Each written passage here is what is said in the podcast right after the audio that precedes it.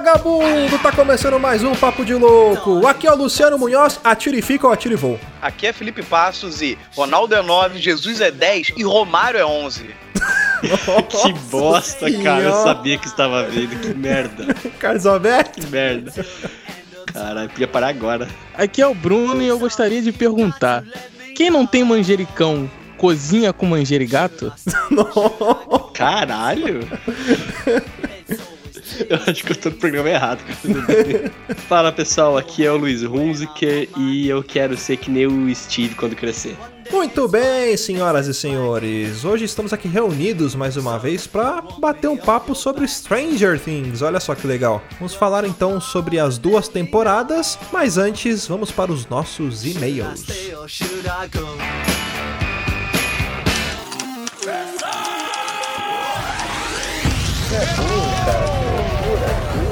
Você é burro. Que coisa absurda.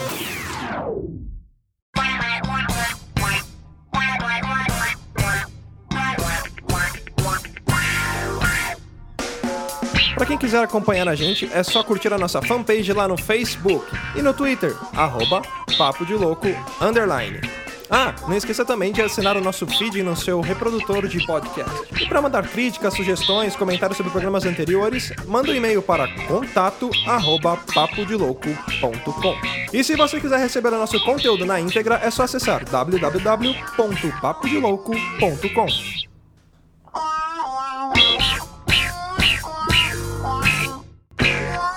Muito bem, vamos então para o nosso quadro de leitura de e-mails, recadinhos, sinais de fumaça e tudo mais. E hoje quem veio ler comigo aqui é o Luiz. Fala Luiz, tudo tranquilo? Como é que vai essa Tranquilo, força aí? saí de Bauru, fui pra São Paulo só pra ler os e-mails. Daqui a pouco Ai, eu que vou beleza. pra Bauru. e vê a pé. É, vim de joelhos, na verdade, pagando uma promessa. É, aproveitou que teve dia 12 aí, Nossa Senhora, você não conseguiu É, ir lá pra Aparecida, mas veio pra São Paulo aqui. É, finados, né? Então eu vou morrer no meio do caminho. Caralho. que medo. Ai, ai. Bom, a gente, como a gente sempre fala aqui nos e-mails, na nossa leitura de e-mails, a gente tem nosso grupo do Telegram. E lembrando, você que não tá no grupo do Telegram, você tá todo errado, cara. Você tem que fazer parte disso, você tem que entrar lá, porque tem uma galera. A gente sempre bate um papo, é muito bacana. Então, lembrando lá, se você quiser entrar no nosso grupo do Telegram, é só acessar t.me barra papo de louco tudo junto. E aí você acha a gente lá. Então, nosso grupo do Telegram é melhor que no grupo do, do- das crianças de Stranger Things. Você vai entrar lá e você vai ver coisas que você nunca imaginou que você veria na sua vida. Palavra de escoteiro. Palavra de escoteiro, mas nunca fui escoteiro, mas é palavra de escoteiro. Porque deve valer alguma coisa, né? Bom, e lembrando, você que quiser apoiar a gente aqui do Papo de Louco, acessa lá apoia.se barra Papo de Louco tudo junto. Você pode contribuir com a gente aqui, doando a quantia que você acha que a gente merece. E aí, dependendo da quantia que você contribui, a gente também dá uma recompensa pra vocês. Então acessa lá o apoia.se barra Papo de Louco e ajuda nós. Mas existem diversas formas que você pode ajudar a gente. Uma delas é essa financeira e a outra é o Ololô do Papo de Louco. Luiz, o que que é o Ololô do Papo de Louco? O Ololô, Luciano Guimarães Munhoz, caro host. É uma onomatopeia. Eu lembrava, lembrei agora dessa palavra, onomatopeia. É uma Onomatopeia. onomatopeia que representa a- o ato de conversão que os padres tinham no jogo Age of Empires. Então, meu amigo, converta seus amiguinhos. Vai chegar no seu amiguinho e vai falar Ololô. É. Até ele converter. Quando ele ficar Exatamente. azul, ele tá convertido. Exatamente. Você vai lá, apresenta o Papo de Louco pros seus amigos, é, ensina ele como que faz pra ouvir podcast, né? Baixar o aplicativo no celular, porque tem muita gente que não sabe. É, é um pouco trabalhoso, mas vale a pena. Se você gosta do Papo de Louco e quer que a gente cresça, é uma forma de você ajudar a gente. E a gente é muito grato pela ajuda de vocês, porque a, a gente vê que a gente tá crescendo cada dia mais. E pra você que quiser ajudar a gente também avaliando lá no seu aplicativo reprodutor de podcast, não esquece de dar as estrelinhas, de dar sua nota lá, porque assim a gente fica melhor classificado nos rankings. Outras pessoas podem conhecer a gente através de procura nesses aplicativos, beleza? A nossa meta no Papo de Louco é o topo. E depois a gente chegar no topo, a gente vai dobrar essa meta pra poder manter sem meta. É que, é, Esse é porque, assim, a gente ainda não colocou uma meta, né? Mas quando a É. gente atingir a Colocar. meta e dobrar a meta, a gente, entendeu? É, pode ter certeza que a gente vai conseguir chegar na meta depois que a gente conseguir atingir a meta, que é ficar sem meta. Exatamente. E ó, uma coisa agora que eu lembrei também, Luciano. Uma coisa legal de você apresentar o Papo de Louco pros seus amiguinhos, seus coleguinhas, seus parceiros, seus colegas de trabalho, é que você vai ter o assunto de Papo de Louco com eles, cara. Já pensou? Fala assim, ô, Verdade. puta, você lembra? Já comeu osajo? Você já, sei lá, já viu o Vanessão? Pô, cara, vários assuntos podem surgir, Né? cara. Você tá jogando futebol, algum amigo seu se machuca lá, né? Ele se contunde, você chega nele e fala, é, tivemos um óbito, mas nada que vai desabrilhantar o evento, né? Continua a partida e pronto, cara. Ou, ou então você vira e fala, ih, tá tomando pressão, hein? É isso aí. Galera, olha, lembrando que a gente tá chegando ao nosso episódio número 50. Olha só que bacana. E aí, como eu tinha falado, esse episódio a gente vai fazer ele de uma forma especial, né? A gente vai fazer com os melhores momentos do Papo de Louco, só que eu acho muito importante a participação dos ouvintes. Então, você que quer participar desse episódio, manda um áudio pra gente, não vai mandar áudio também de 45 minutos, né? Manda um, manda um áudio curtinho, sei lá, de 30 segundos a um minuto, pedindo qual trecho que você gostaria de ouvir, qual que é o seu trecho favorito. Aí a gente vai colocar no ar a sua voz lá, falando seu nome, sua cidade, se- sei lá, se se apresenta, fala o que, que você acha do programa e pede o trecho e a gente coloca o trecho lá pra galera ouvir. Quem Então, diria, Luciano? 50 programas. olha aí, Contra todas as expectativas. né? Achei que a gente não ia passar dos 5. Exatamente. Mas é isso aí, manda pra gente, vocês podem mandar lá no e-mail, no contato, arroba papodiloco.com, ou pra galera que tá no grupo do Telegram também, quiser mandar diretamente pra mim, ou ali no grupo, você grava o áudio e manda que a gente vai colocar no ar, beleza? E por falar em gravação, daqui a pouquinho eu vou soltar o spot do nosso segundo evento, do segundo EEOPP, que vai rolar lá no bar Gibi Cultura Geek, né? No spot eu vou passar, vai ter endereço, tudo certinho, lembrando que a entrada é entrada franca. Então você pode ir se divertir lá, encontrar com a gente, vai ser muito bacana. Bom, vamos então para as nossas leituras. Queria agradecer toda a galera que compartilhou a gente lá no Twitter, foram bastante gente. É, então vou mandar um muito obrigado geralzão aí, porque a gente tem bastante coisa pra ler aqui. Vamos começar a ler os nossos comentários lá no site, a galera que mandou comentário. Teve um comentário do Pensador Louco, que escreveu pra gente lá. Ele que escreveu pra gente referente ao nosso episódio número 42, Quer Ficar Rico? Pergunte-me Como. Ele mandou lá, este episódio foi uma utilidade pública sem tamanho. Por um lado, vocês ressaltaram bem os esquemas, leia-se falcatruas, estelionatos, etc. que perduram catando pobres almas desesperadas com a própria condição. Por outro, denunciaram justamente como as vítimas dessas furadas podem identificá-las e pular fora. Eu mesmo desfiz a amizade com os dois ao longo dos últimos anos, simplesmente porque não largavam do meu pé para entrar, leia-se, engrupido. em tramóias dessas. Parabéns. Ô Pensador Louco, muito obrigado aí por estar sempre escrevendo pra gente também, mandando comentários aqui no site. E não vai falar mal do meu Telex Free, o outro comentário que nós tivemos no site, Luciano, foi do Danilo de Almeida. Ele escreveu o seguinte. Um ano atrás, eu estava desempregado e em um desses grupos de Facebook sobre vagas de emprego viu o anúncio. Ganhe dinheiro com digitação em casa. Porra, digitação em casa você foi meio um pouco Né? inocente, mas tudo bem. É, estava precisando de dinheiro e fui ver o que era. Bom, escrevi o e-mail para os responsáveis e fiz o depósito de 50 reais Maoi. Ah, de ouro, Maoi, para receber o manual para começar a trabalhar com a tal digitação em casa. Depósito feito, manual recebido, manual lido, cheguei no fim do tal manual de 20 páginas, que deve ser um puta no manual daquele aqueles de geladeira, sabe, que é Né? pequenininho. Cheio de gravuras, né? É, cheio de imagem. O qual era o serviço? Fazer exatamente isso. Postar em grupos de Facebook e WhatsApp, ganhe dinheiro com digitação em casa. e o seu pagamento era o tal depósito para enviar o manual. Mano Caralho, que céu. genial, cara. Cara, que genial. Caraca, que genial. É tipo aquelas correntes de, de vó, de mãe que manda pro é WhatsApp, corrente, cara. cara. Que nem aquela corrente de morte, sabe? Compartilha senão você vai morrer, mas é, É, dinheiro, cara. Porra, velho. E a galera cai. Pô, ele fala no final, puta que pariu. Pelo menos não foi 70 reais na mágica da bolinha da praça. É igual o Caio perdeu. Mano, que foda, cara. Olha, eu queria ter recebido esse manual. Ô Danilo, se você tiver esse manual ainda, cara, manda pra gente aqui. Eu quero ler esse manual e quero poder participar desse grupo seleto de digitadores de, de casa. Pingar milhões. Bom, vamos para as leituras dos nossos e-mails. Quem mandou pra gente foi o nosso amigo Alceu Vitorino da Silva Neto, o Alceu Dispor. Né? A dupla sertaneja do Ageu. Mandou e-mail escrevendo assim: Fala, seus loucos! Gostei muito dos momentos It's a Trap do último cast. Vou contar um momento que vivi nos tempos de escola. Quando retornava de van à tarde para casa, resolvi tacar um lápis pela janela. Não percebi um ciclista que vinha em sentido contrário. Logo ouvi um barulho e vi que o ciclista estava atrás da van gritando para parar. It was at this moment he knew he fucked up. Quando a van parou e o ciclista indignado apontando para mim dizendo que tinha sido de propósito, mas foi sem querer querendo. Congelei e disse que não fui eu, mas já era tarde demais. Continuem com a qualidade de sempre e valeu, seus loucos. Valeu ao seu. Ao seu, eu tenho só uma observação, uma só uma observation. Você pode ter jogado o lápis no ciclista sem querer, mas você não jogou sem querer um lápis pela janela. Foi Verdade. intencional. Seu objetivo era o caos, A destruição e a discórdia. o perigo e o caos, como diria Dragon Ball Z.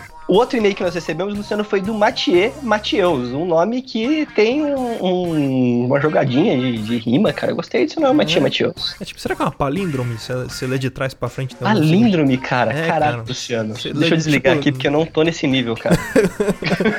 Os mesócles, essas coisas, né? É, temos é, ó, dessas porra toda. É, ele começa o e-mail assim. Olá, hermanos. Ah, olá, Tico. Como estás? Bien, muy bien. Olá, como estás? Como estás? Pode ver mi carito? É, deixa eu, eu tô viajando aqui, cara. Tô meio louco. É, olá, hermanos. Depois de tanto tempo, decidi voltar a escrever uma mensagem eletrônica. Por que você tá mandando sua carta, ô Matias? eu só tava mandando um correio até agora. Os pombos morriam no meio do caminho. Porra, pombo, corvo, essa porra não funciona hoje em dia, né? É muito avião, muito drone. Sou o Mathieu e gostaria de declarar que o último Papo de Louco foi do caralho, em letras maiúsculas com uma exclamação no final. Além de me fazer rir horrores, o episódio me deu belas dicas de como evitar ser pego de trouxa pelos espertões. Pegando carona no tema, no episódio 41, eu tenho uma história de quando era o pequeno Mathieu, inocente, ingênuo ainda, talvez, quem sabe. Eu tinha ido passar uns dias na minha tia em Rio Grande da Serra. E lá fiz amizade com as crianças e fiquei jogando futebol. Até aí tudo bem. Só que os moleques decidiram fazer uma brincadeira que, segundo eles, só os homens de verdade tinham coragem para fazer. Cê- Olha. você tentou fazer uma- um rito de passagem ali, mas é isso? Praticamente isso, né? Praticamente isso, né? Porra, quem me dera ter essa, essa honra nessa na idade, quando eu era um ingênuo ainda. A brincadeira era pegar um martelo, uma bala de revólver. Eu já. Olha, olha a merda, olha a merda. a brincadeira. Com a bala de revólver. Uma bala de revólver calibre 32. A brincadeira era pegar um martelo e uma bala de revólver. Sim, o lugar era tão fodido que as crianças brincavam com balas. E o objetivo era esmagar a bala. Calcule o nível da merda. Eu fiquei meio com medo e quis me afastar. Com isso, os guris começaram a me zoar, falando que eu não era macho o suficiente. E eu, com a coragem que seis anos me permitiam, peguei o martelo e fui que fui. O resultado não foi outro. A bala se explodiu e três estilhaços foram pra cima de mim. Um no pulso, um no joelho e um na testa. Caceta. Caraca, cara. O cara é um survivor. O cara é um Né? Highlander com 6 anos de idade. Sobreviveu a um. A um. Tá, como é que chama lá? O cepo de madeira extreme. Era um cepo de madeira bem socado. cepo de madeira bem socado. Futuramente eu consegui fazer uma cicatriz no mesmo lugar. Só que isso é história para outro e-mail eletrônico. Ou você pode mandar uma carta também, viu, ô, Matias? Se quiser mandar, pode mandar que a gente passa um pombo. pombo também, um pombo correio. E tive que ir ao hospital fazer os pontos e tudo mais. O mais cômico disso tudo, que eu não sei onde está a comicidade, já, no momento eu acho que devia ter sido um drama do caramba pra você, mas agora deve ser engraçado, é que minha minha mãe ficou sabendo recentemente dessa versão, já que a minha tia disse que eu tinha caído de uma árvore. Porra, velho, você tinha falado, ah, meu, meu, uma tia caiu de uma árvore, uma bala entrou na cabeça dele. Bem convincente, né? Caraca. É, bem, é isso, loucos. Me desculpe pelo e-mail gigante. Ok, tá perdoado. Mas não pude deixar passar. Espero que continuem esses episódios cômicos. Um forte abraço e um forte abraço também, Matias. Muito obrigado pelo É e-mail. isso aí. Bom, o próximo e-mail que mandou pra gente foi Thiago Araújo, olha aí. Ele que mandou aqui um Fala! Desculpem, acabei me engasgando. Ele que mandou aqui. É que ele acha que você tá falando sério, né? Não, ele que escreveu. Parabéns pelo último episódio. Os meus sinceros desejos para que vossas senhorias não levem um processinho de brinde. Eu já fiz um breve comentário no melhor grupo de loucos do Telegram. Olha aí, ó, tá vendo? Ele tá lá no nosso grupo do Tá Telegram. ligado? Esse tá ligado nos Paranauê. Tá vendo? Esse não tá todo errado, ele tá tudo certo. Sim. Eu tenho um vizinho que é adepto do vulgo marketing multimídia, onde, segundo ele, é a forma de negócio do século XXI. E, sinceramente, não sei de onde ele tirou esta mentira. Recentemente, ele entrou em outro golpe, quero dizer, investimento.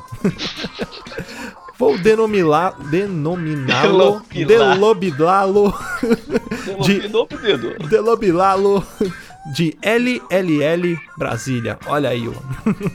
Onde consiste em alguém doando dinheiro e recebendo esta quantidade de dinheiro mais juros. Logo de cara eu perguntei a ele, ok, mas quem paga os juros? E ele até hoje não consegue me explicar. Aí quando você acha que não tem como piorar, o cara vem e afirma que a Terra é plana. Ah, não, Terra plana Opa! não. Aí, Opa! ó, vai tocar sirene aí, ó. É, esse aí tem que encontrar um acompanhamento médico. É, Médico, talvez. tomar um remedinho, tá já preto.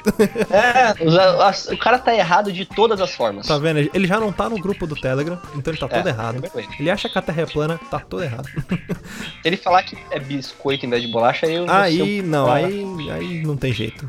e o mais legal de bom é que assim como ele não consegue provar que um dos negócios dele é pirâmide, ele também não consegue provar que a Terra é plana. A única coisa que faz é compartilhar vídeos e dizer: tá vendo? Tá vendo? Tá vendo? Repetidas vezes. e é sempre assim, né?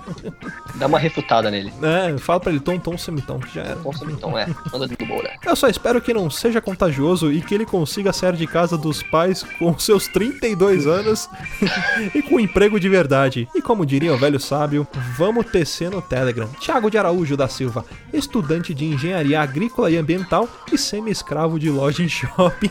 Caralho, velho. Semi-escravo. Calcule o que, que o cara faz no shopping. O cara deve ser Né? o cara que puxa os cordas do elevador. Deve ser uma coisa assim. Ele roda a manivela do elevador pra subir e descer. Fala, seus loucos. Aqui quem fala é André Sorvetão. Oi? Opa! André Sorvetão, Adriana Rapaziada. Só linha das antigas. Não Né? faltava, né? Não, zoeira. Zoeira. Aqui é o Rudá. Ah, caralho, é o Rudá. É o Rudá, o Rudá mandou e-mail pra gente. É porque ele não participou. Ele tem permissão pra mandar e-mail? Ah, tem, né? Tem, O regulamento, a, a regra é clara? Deixa eu Não ver aqui, deixa eu consultar meus alfarrábios pra ver o que, que eles dizem. Consulta. Acho Eu que que o pode, arti- pode, pode. Artigo 3, parágrafo 12, epístrofe 3. é, fala sobre isso, né? Fala, fala. Qualquer um pode mandar e-mail pra nós. É, poderás mandar e-mail quando não parti- participares de um programa. Exatamente. É, aqui é o Rudá e falo de Suzano e sou motorista barra vendedor de cosméticos, barra cozinheiro, barra tudo, tudo misturado. E outras Carpinteiro. coisas mais. Carpinteiro, serviços gerais, marido de aluguel. Bom, sobre o Cast 43, tenho a dizer que está tão bom quanto todos os outros. Parabéns, e por esses dias tive uma situação que eu disse exatamente o tema. Agora fudeu de vez. A situação foi assim: estava eu no fim do expediente e, como todos sabem, trabalho em uma clínica veterinária, o Dr. Pet. E entrei na sala de cirurgia para pegar uma gata, espero que animal, é, que havia castrado para levar embora. Porém, na sala havia um pitbull que estava anestesiado, pois tinha feito cirurgia também. Eu me abaixei, abri a gaiola e a cachorra de boa. De repente, ela bateu o focinho na minha perna e tentou me morder. Eu levantei branco, pois a porta estava atrás dela e não tinha como eu sair. Você estava surrounded, estava cercado. Você fudeu de vez. Mas sabe o que você tinha que ter feito, Rudá? Você tem que fazer igual quando você encontra um urso. Você tem que ficar de pé, na ponta dos pés, levantar bra- os braços e dar um grito bem alto. Que aí você vai amedrontar ela. entendeu? Ou se fingir de morto, um Ou fingir de morto. Le- Leonardo DiCaprio já nos ensinou. É. É, eu só disse, agora ferrou. Ficamos assim uns 20 minutos. Ah, você ficou encarando o pitbull, cara, tipo faroeste. Né? Eu encostado na parede, a cachorra me encarando latindo e a doutora e recepcionista tentando pegar a cachorra brava. Nunca senti medo assim. Graças a Deus, deu tudo certo e hoje vivo bem com apenas um braço. Pô, se você fosse motorista, cara, com um braço, cara, eu, eu ia chamar o, que chama aquele cara, o geral do Brasil lá, Né? pra entrevistar você, cara. Zoeira, eu tô bem. É, um abraço pra vocês e até o próximo cast. Obrigado, Rodar, pelo e-mail. Poxa vida, é um vendo? prazer receber esse e-mail. É uma- é um, um prazer imensurável poder ler as palavras de um sábio como você, Rodar. Bom, próximo e-mail quem mandou pra gente, técnica, por favor, troque a música. E-mail do Ageu. Ele escreveu lá: Salve loucos, aqui é o Ageu, ouvinte no horário do programa. Gostei do episódio. Recentemente participei de um acontecimento foda. Eu e meus amigos estávamos indo jogar bola. Quando chegamos no centro, começou um- uma grande movimentação de carros de polícia, o que é muito estranho, já que não ocorre nada em Arujá. Arujá mora o quê? Tipo, Isso que eu ia 14 falar. pessoas? É, É, deve ter 14 pessoas, se o, o AG e a família dele viajar, fica 6 só. Andamos mais um pouco e ouvimos um barulho. Barulho este que parecia um tiro. Logo em seguida era possível vi- visualizar alguém correndo segurando algo na mão que aparentava ser uma arma. Como somos uma cambada de idiotas, continuamos em frente. Só deu tempo de dar mais uns três passos e o meliante saiu correndo em nossa direção. A princípio ele tentou pegar uma senhora que estava no nosso lado como refém e começou a atirar. Quando vimos isso, a nossa reação foi se esconder atrás de um táxi. O cara não conseguiu fazer a refém e a polícia já estava montando não sei o que. É praticamente cena de, de filme, né? Tipo, faltou chamar o. Jack Bauer ali. Não, só poderia ficar melhor se o táxi que ele se escondeu atrás fosse o táxi do Gugu, aí seria completo.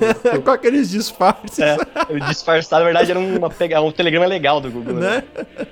Aí ele continua. Novamente ele tentou fugir e veio em direção ao táxi. Quando eles nos viu, começou a gritar e mirou na gente. Caralho. Tá louco, você tá maluco. Foi ele mirar que baixou o Bolt em nós.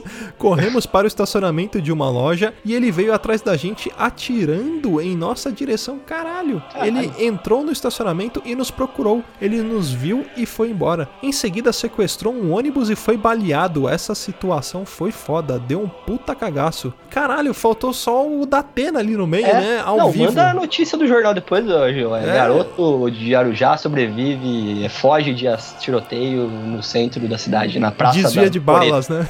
Garoto de Arujá desvia de balas É. em meio tiroteio. O E Mr. bandido é Glass. morto. Vou poder dizer para meus filhos que participei de algo histórico, já que foi o primeiro tiroteio que aconteceu em Arujá. Grande abraço a todos. Olha só, cara. Arujá tem 397 anos e o primeiro tiroteio foi dessa vez. Né? Também são Outra- 14 outra pessoas morando em Arujá, né?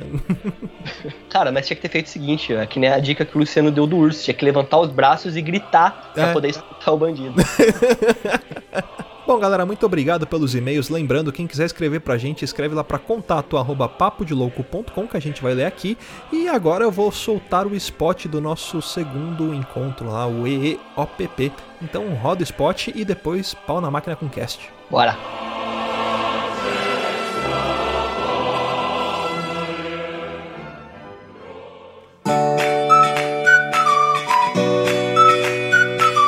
E aí, galera, na paz, aqui é o Fábio Franzoni do podcast. Aqui é o Luciano Munhoz, host do Papo de Louco. Estamos aqui para convidar você para participar do encontro do Esquadrão de Ouvintes e Produtores de Podcast. A segunda edição do evento que une podcasters e ouvintes no mesmo local para um bate-papo da hora. Organizado por nós, do Papo de Louco Do podcast, e Esquadrão Podcasts. com apoio do Ouvindo Podcast e do Colabora aí. Para quem não conseguiu estar presente no primeiro, essa é a sua chance. Se você foi no primeiro, ajuda a gente a divulgar o evento e vem compartilhar esse espaço com a gente de novo. Para deixar o clima bem descontraído, estamos preparando um campeonato de Mortal Kombat 9 ou Street Fighter. A gente deixou uma enquete na página do nosso evento lá no Facebook E o campeonato será realizado com o jogo mais votado, e o ganhador do campeonato vai ganhar uma cerveja artesanal ou uma bebida de sua escolha que estiver no cardápio e com valor aproximado. E não para por aí. Além disso, realizaremos a gravação de podcast com os participantes sobre o filme da Liga da Justiça. Então se prepara, já sabe, né? Assiste o filme antes de ir. E no final do evento vamos sortear um fone de ouvido sem fio.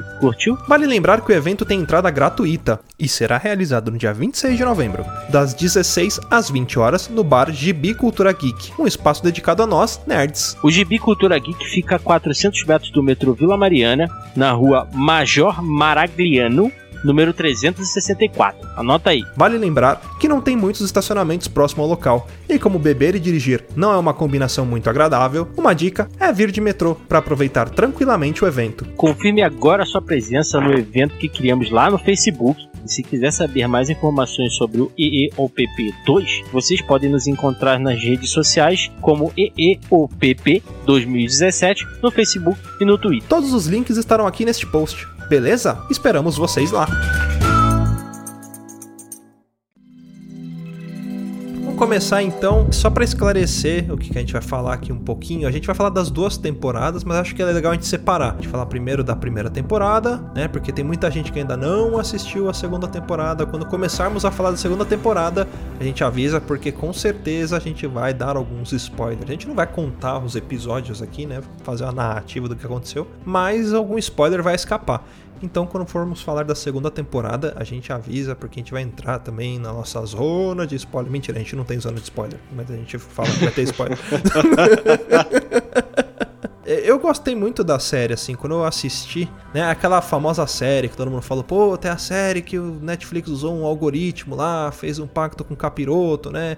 E aí conseguiu fazer. Eu acho que ela trouxe bastante sentimento de nostalgia, não só pelo fato de ter elementos de RPG, né? A galera da nossa idade, né? Da, da década de 80, de 90, jogou bastante, ainda joga, né? Bastante RPG e isso trouxe bastante lembrança pra gente. Mas eu acho que o que me fez gostar da série, eu posso estar falando coisa de maluco, mas eu lembrei de Goonies, cara. Pra mim, tipo, Stranger Things nada mais é do que uma mistura de Os Goonies com um livro de Lovecraft, sabe? Tipo, misturado. Call of Cthulhu com Goonies. Na verdade, é, é, Stranger Things é a mistura de todo gênero de filmes, basicamente, da Sessão da Tarde. Parece que pegou tudo, jogou dentro de um liquidificador e saiu a série. O, o que eu acho louco é que para pegar a galera da nossa idade, essa série é muito fácil. Porque ela retrata, ela mexe com a nossa nostalgia. Ela retrata uma época que nós vivemos, por mais que não tenha sido nos Estados Unidos, a gente se identifica. Por quê? Porque a gente via o cinema dos Estados Unidos, a gente. Isso remete a gente àquela idade, aquela coisa de aventura, de criança. Mas ao mesmo tempo, ela pega é, pessoas que não viveram isso, que eu, o que eu acho engraçado, porque é, é, eles estão falando dos anos 80, mas eles estão com um formato e com, com um modo de mostrar a história que é diferente, vamos dizer, de um filme dos anos 80. Uhum. Ele não é galhofa, né? Sim, exatamente. Não, e, e eu sou uma dessas pessoas que tá nessa, nessa lista. Eu nasci em 93. Verdade. Eu gosto muito dos filmes dessa época e tudo mais, só que o que me chamou a atenção quando eu comecei, eu comecei pela, pelo bafafá que tava. É que pra bafafá, a palavra bonita, né? Mas beleza. Bafafá que tava na, okay, na época okay. lá do... tu falou bafafá, eu imaginei uns velhos conversando, sabe? Falando, ah, você não sabe da Maria! o maior bafafá na casa. É, a série, eu comecei por conta do que estavam falando dela, da, do bafafá que tava tendo. E. Só que o que me chamou a atenção, cara, era o jeito que a história era contada. Como eles iam ligando o roteiro, acho que ele foi muito bem escrito. O fato uhum. de ter também a parte de terror. Eu acho que tudo isso daí casou, cara, esse algoritmo do capeta da Netflix, casou para fazer uma série muito amarradinha, cara. Ela não tem aquelas pontas que você fica incomodado, assim. Até tem, só que de tão bem amarrado que é o roteiro, de tão bem desenvolvido que é, cara, você segue a história, você fica íntimo dos personagens ali. E não é aquele terror também que você, tipo, você tem medo de ver. É um terror de curiosidade, né? Que é. nos primeiros Suspense. capítulos. É, nos primeiros capítulos da, da primeira série não mostra lá o Demogorgon, né? Mostra uma sombra, mostra, mostra um vulto, alguma coisa assim, mas gera um suspense e uma curiosidade também, né? Você fala, puta, como é que é esse monstro, né? Que é a pegada do, do Cthulhu, né? Você não sabe o que, que é, mas você fica aterrorizado com a forma como ele é descrito, né? A pergunta que não quer calar. Essa essa série é uma série para crianças também, porque ela é uma série para adultos. Ah, eu acho que sim. Assim, eu tô fazendo essa pergunta, beleza, nós somos cidadãos que cresceram vendo peitinho na sessão da tarde. Uhum. Ok, beleza. Mas tô falando das crianças de hoje em dia, entendeu? Pra eu, Felipe, que vi Robocop na sessão da tarde, Robocop sendo assassinado, beleza, é uma série que. Ah, pro, entendi o que você tá falando. Eu assistiria. Agora, por uma criança de hoje que tem a idade que eles têm, sei lá, 12, 13 anos. Mimizenta do caramba. 12. Exato, é uma série. Geração pra, frágil, milênio. Assim. Isso, isso, é, é. Cara, eu acho que essa, essa molecada hoje em dia não ia cagar pra série, sabe? Acho que assim, não tem ritmo ritmo delas. As crianças de hoje em dia, elas assim, são muito é, imediativas. Elas querem o aqui e agora. A série, ela dá um, um assim, ela voltas e voltas e voltas e voltas e voltas até chegar no ápice. Então, eu creio que essa molecada do dia de hoje ia cagar. Eu não acho tanto. Eu, eu vou te falar que eu acho aquela True Reasons of não sei o que, sei lá, 13 razões de não sei o que, eu acho ela muito mais uma série que dá a volta do que essa. Entendeu? Porque eu acho que é tudo recurso de da narrativa da história. Até porque Mas ela é uma série questão da- curta, né? Ela tem poucos episódios. Ela, ela até Exatamente. não tem muito tempo pra enrolar. Ela tenta dar um pouco de. Não digo que enrolada, né? Ela deixa de lado uma historinha pra contar uma outra historinha aqui, desenvolver um personagem, alguma coisa do tipo. Mas também não tem muito tempo, né? A primeira temporada, se não me engano, são oito episódios e a segunda são nove. É, tipo, são poucos episódios. Tanto que na primeira temporada, eles deixam passar um furo. Porque era alguma coisa novo. Uhum. Eles estavam apresentando o personagem. Passa o furo da Barbie, que é uma das coisas assim. Beleza, ninguém ligou pra mulher, Uhum. né? Tanto que eles corrigem isso na segunda temporada, né? Que eu sabia que isso ia acontecer, eu não vou falar agora. A gente sabia que eles iam dar alguma explicação aquilo, né? Porque parece que cagaram e andaram. A menina sumiu e foda-se, vida que segue. Já acharam o Will. Eles até acham, a 11 fala, né? Tem um momento que a 11 entra na piscina de, de, de água e sal lá, e aí a, a menina pergunta lá, a, a Nancy, ela pergunta, ah, cadê a Bárbara, não sei o quê, e a 11 tenta procurar, e aí a 11 vai naquela dimensão toda escura e ela encontra, tipo, um monte de planta, aí ela vê que a Bárbara tá ali no meio, aí ela começa a surtar, ela fica, morreu, morreu, morreu, e essa é explicação que você tem só, assim, tipo, sumiu o corpo, sumiu tudo, né? Fazia tempo que eu não me assustava, assim, com uma. Não, não diria susto, mas ficava assim meio. Sabe, É, não, é que dá aquela A mordida na cadeira, assim, tu. Eita, caraca. A série, ela não me deixa com medo, mas ela me deixa em algumas partes desconfortável por eu me colocar no lugar, não dos personagens adultos, mas muitas vezes me colocar no, no lugar do personagem criança. Sim. O que, eu, o que eu faria, entendeu? Qual seria a minha reação ali? Por mais que hoje em dia, pela idade, eu me identifique, por exemplo, com uma Rhinona Ryder, também me identifico com as crianças por estarem vivendo nesse ambiente dos anos 80, nessas coisas, né? Mas ele me deixa apreensivo, sabe? Mas uma coisa que a série, ela, os Duffer Brothers, que são os criadores, os gêmeos, né?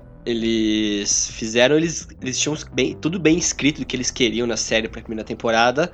E o principal que vocês podem notar, assim, todo o enredo lá do laboratório, da cidade de Hawkins, do, do Upside Down tudo mais, ele só desenvolve por conta das relações entre os personagens, cara. Eu acho que o desenvolvimento que eles fazem nos personagens, tanto da, tipo, pode até perceber, da primeira pra segunda, como eles mudam até, entendeu? Eles, eles crescem, eles se adaptam, eles aprendem as coisas e vão mudando.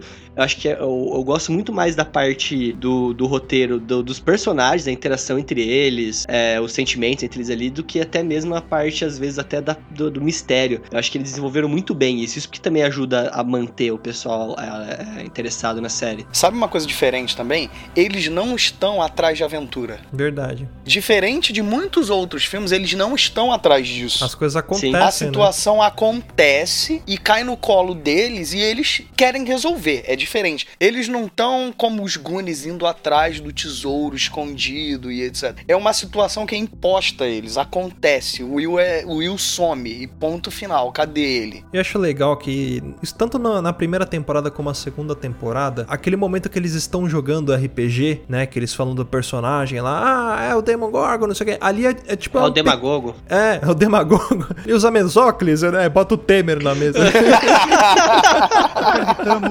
No poder do diabo. Ataca com palavras, né? joga Mesóclis nele, joga Mesóclis nele. Super efetivo. Aquilo ali é um pequeno spoiler do que vai acontecer na série. Já repararam que ali eles contam mais ou menos o que vai acontecer? Na primeira temporada eles falam, ah, o Demogorgon, não sei o que. E aí aparece um monstro que eles chamam de Demogorgon, não sei o que, que tem as ca- características parecidas, né? Que ele vive no, no mundo invertido, não sei o que. É muito engraçado que assim, eles meio que eles vivem os personagens deles quando eles estão jogando RPG. O Will, ele é como se fosse o mago, né? Cada um tem, tem o, seu, o seu personagem ali. E depois até aparece a Eleven, que também é um tipo de mago, né? Isso que é legal, por quê? Porque é a personalidade dos personagens, entendeu? Uhum. O Will, eles chamam de mago por quê? Porque ele sempre tá querendo ajudar. Você viu, até na, na primeira partida deles, ele meio que se sacrifica pra poder tentar salvar a equipe. É, acho que ele toma uma decisão lá de, de soltar uma magia de frente de outra, ao invés de fugir, uma coisa assim. Era bola de fogo ou defesa, e aí ele joga a bola de fogo. Isso, e isso é um pouco pouco da personalidade de, de cada um deles. A- até a questão do, do RPG, a mesa de RPG que eles usam na primeira temporada, muito mais do que na segunda, é um elemento de roteiro muito forte ali, porque ela Uhum. ajuda a desenvolver. Até quando ela vai apresentar o Upside Down, né? Eu acho que deve lembrar mais que a gente, Luciano, que você assistiu faz pouco tempo. Eles viram, né, de ponta cabeça o tabuleiro, né? Sim, pra poder sim. falar, ó, é, isso, e é isso que tá lá, todo esse preto aqui, esse é o Upside Down. É a Onza que mostra pra eles. Que eles É. perguntam, você sabe onde o Will está? Ela, no começo ela meio que não sabe falar, ela fala muito pouco. Ela balança com Uhum. a cabeça que sim. E aí, onde que ele tá? Aí ela pega o Demogorgon, coloca na, na mesa. Ah, tá com o Demogorgon. E E, aí ao pega e vira ao contrário. E fala, ele tá aqui. E aí, o, o Mike que tem a sacada, ah, ele tá no mundo invertido, né? No Upside Down aqui. É, E nem chamava Upside Down no começo. Se eu me lembro que eu vi era no... submundo. É. Isso, era submundo. Na- no próprio roteiro do- da série não tinha o nome do Upside Down. E, e engraçado que são coisas parecidas, mas que não são a mesma coisa, né? Uhum. Sim.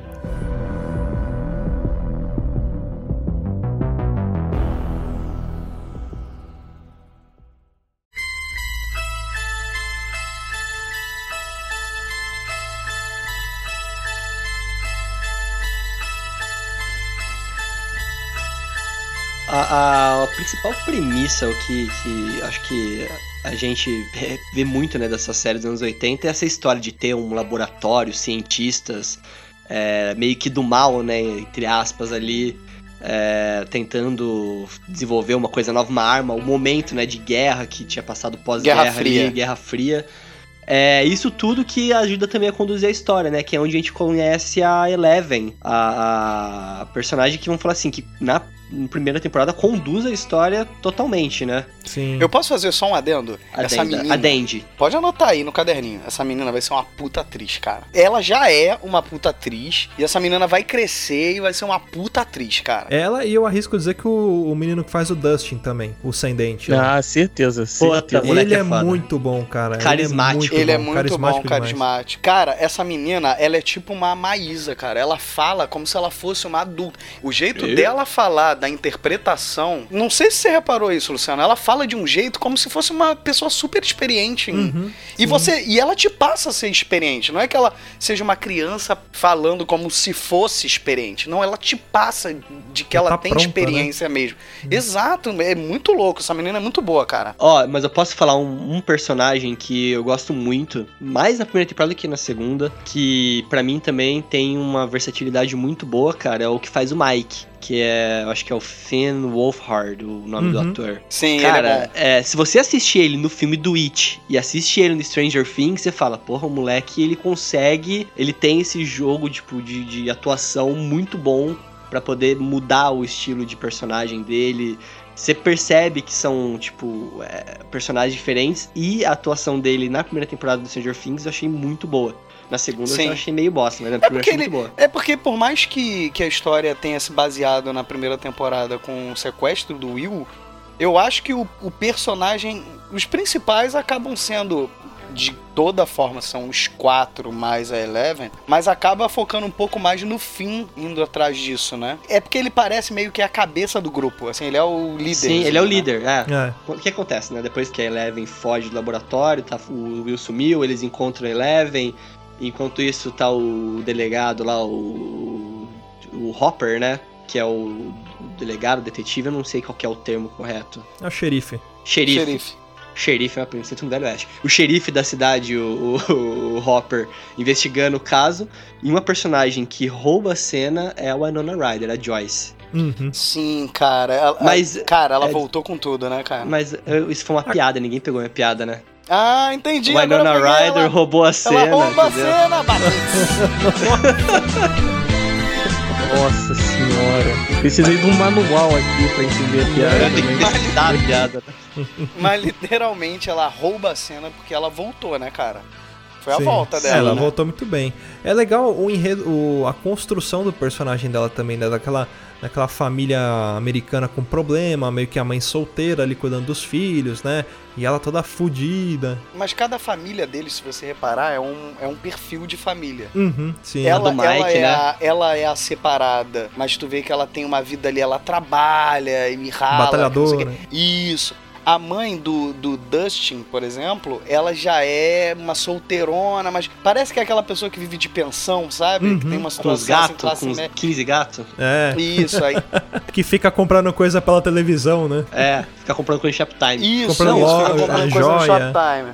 A família do Mike é mais engraçada, cara, que o pai dele, o pai, o pai do Mike é um bundão, a mãe dele. O pai do tipo, Mike é, é o homem normal, pai de família É. nos anos 80, cara. Que é tudo a mãe que faz. Ah, vê com a sua mãe, fala com a sua mãe. né? Ele é o Homer Simpson da família americana. Ele era o cara que só tinha que levar dinheiro pra casa. Era a É. época que o- a educação ficava por conta da mãe. O pai tava ali só, só de enfeite, entendeu? Pra trazer dinheiro. E a família do Lucas a gente só vai conhecer a fundo mesmo só na segunda temporada, né? Eu, eu achei legal que a família do Lucas lembra muito o- a do Julius lá, todo mundo odeia o Chris, cara. Porque ele tem uma irmãzinha que é igual a irmã do, do, do Chris, que é chata, Sim. sabe? Caraca, a irmã dele, mano, é, é muito chata, Ela é muito cara. Dá chata. vontade de dar uma, um supapo nela. Ó, mas eu tenho uma coisa pra falar pra vocês. Eu ouvi os diretores falando que a terceira temporada vai ter um destaque maior pra irmã dele. Sim, isso que eu ia falar agora. Não só a irmã dele, né? Eu acho que, que nem foram introduzidos na segunda temporada dois personagens, né? Que é a, a Maxine, né? A Max e o Billy, né? Que são dois Billy. personagens pri- principais, vamos dizer assim. Que eu acho que eles vão ter bastante importância. Eu acho que o Billy, ele vai ser mais ou menos aquilo que o Steve foi no, na primeira. Tipo, o cara que é o, o bad boy, que arrumava treta com o grupo, mas que depois ele vai se juntar ali também. Talvez dê pra esperar alguma coisa nesse sentido. O nego tá chamando o cara de Billy e eu não consigo associar o nome dele de Billy. Toda hora vem Jason na minha cabeça. É, ele fez o Power Ranger, É né? verdade.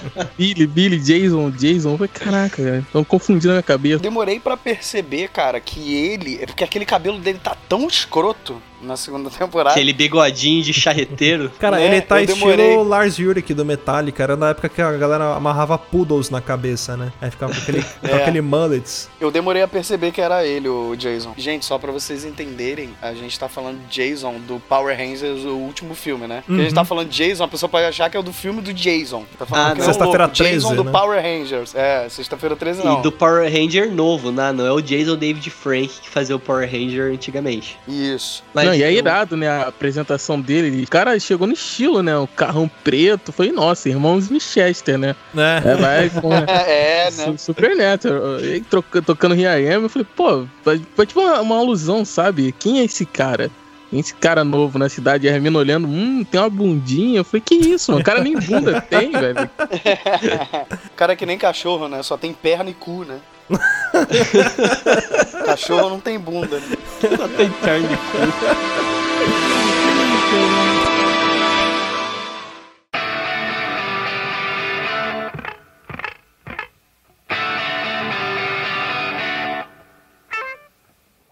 é, antes da gente passar pra segunda temporada, vamos então dar uma pequena relembrada da primeira. A galera que tá ouvindo com certeza já viu a primeira temporada. E, e lá no, vamos dizer assim, no, no enredo da história, né, o que acontece é aquilo, né? O Will ele desaparece. Aliás, o Will é um personagem que eu acho que ele só serve pra dar problema pra história, né? Só que ele é muito importante. É, cara. Se ele não fosse o cara que só desse só fizesse merda e desse problema pra história, não ia ter história, né? Na verdade, ele é um fudidaço, né? Coitado, o cara é um fode, obsessor, atrai, atrai bicho pra caramba. Pô, coitado do moleque. Tem que ir num terreiro, botar aqueles cordãozinhos de. de- Ele que tinha entrado na banheira lá de sal grosso, lá da Eleven.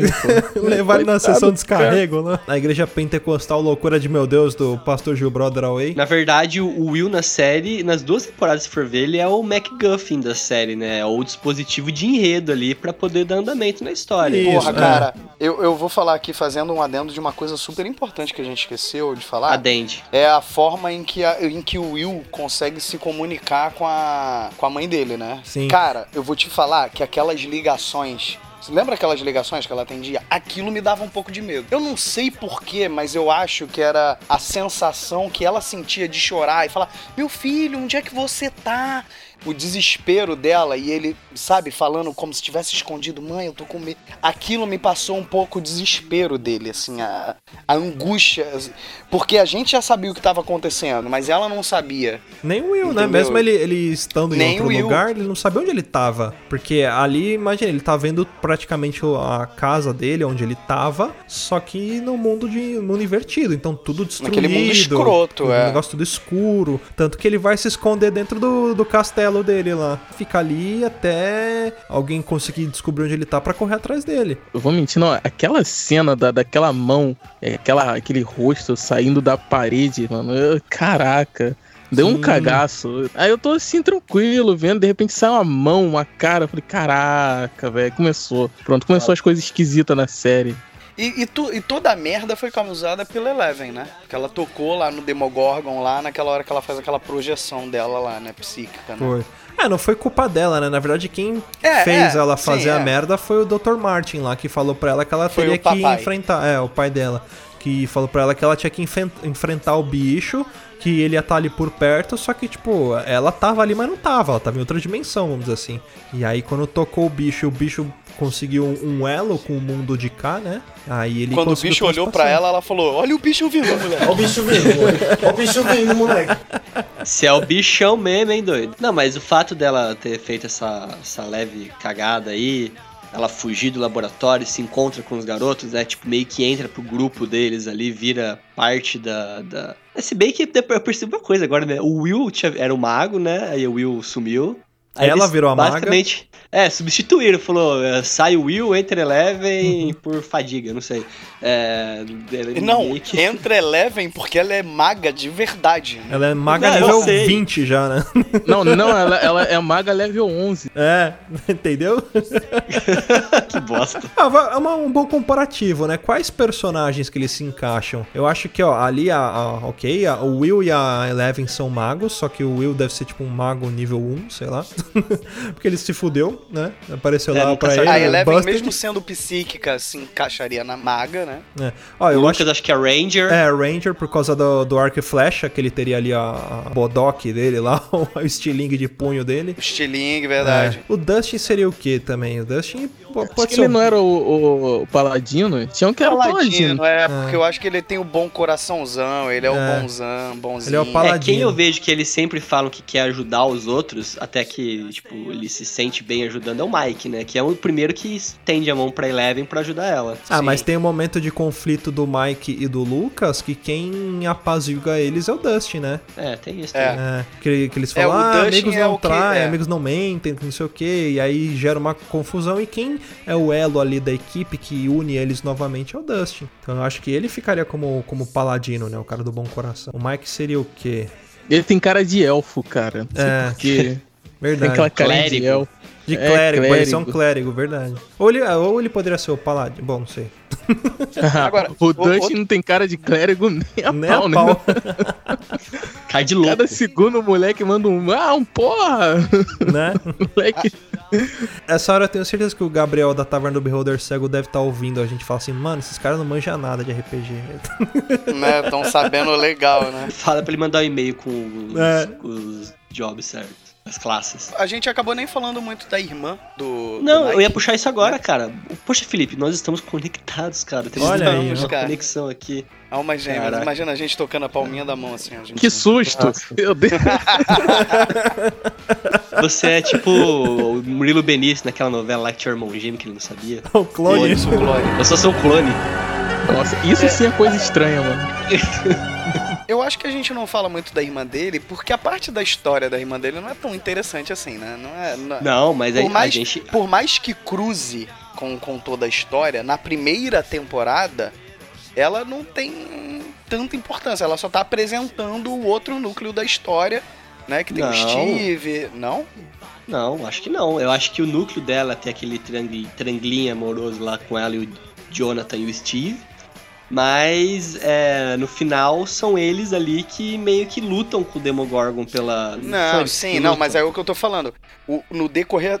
No final é isso que acontece, mas ela tá ali só pra juntar essa galera pra chegar nesse final ali. Ela, Entendeu? ela, Ela- é uma ela grande não tem- cuzona, na verdade, né? É, na segunda temporada não. Na segunda Ela? temporada não. Eu acho que Ela também é. temporada- Pior ainda, cara. Pior não acho ainda! não, cara, não Ela acho. traiu meu coração. É, o Felipe quer, culpar Eleven, quer culpar É. o. Cara, deixa eu contar outra coisa pra vocês. Eu achei que o Steve ia morrer, cara. Eu também. Eu também. Mas eu queria que ele morresse. Ele podia ser o cara que morre, né? Se ele morresse, eu não ia achar ruim. Não, Ah, mano. Quem não morre em filme a de terror é sempre o gordinho e o pretinho, mano. É. Não, você sabe por que, que eles não morreram? Porque eles não estavam fazendo sexo. Se eles estivessem fazendo sexo, eles tinham morrido. Aí, aí apareceu o Jason e matar os dois, né? É. Ou- Ou o Fred, né? Dentro do colchão ali, um dos dois. Ou o demagogo mesmo. É. Aí ele ia falar, vocês não podem fazer sexo. Regra número um. É, Eu acho que o que eles têm de importante ali na. O que a Nancy, né? Aquele triângulo ali tem de importante. Ela foi importante porque ela, ela é a primeira a acreditar no Jonathan também, né? Que o Jonathan Sim. ele fotografa lá o Demogorgon. Quando o Demogorgon ele captura a Bárbara, ele consegue tirar uma Moleque foto. Stalker também, né? É, e aí ali que ela ganha importância. Ninguém lembrou disso, que o cara tava tirando foto de Deus e o mundo aí, foda-se, né? O que, que ele ia fazer com aquelas fotos, né? Mas tudo bem, deixa aqui. Ah, Né? ia colar no banheiro. Na parede. Ia colar no do banheiro. So come on let me.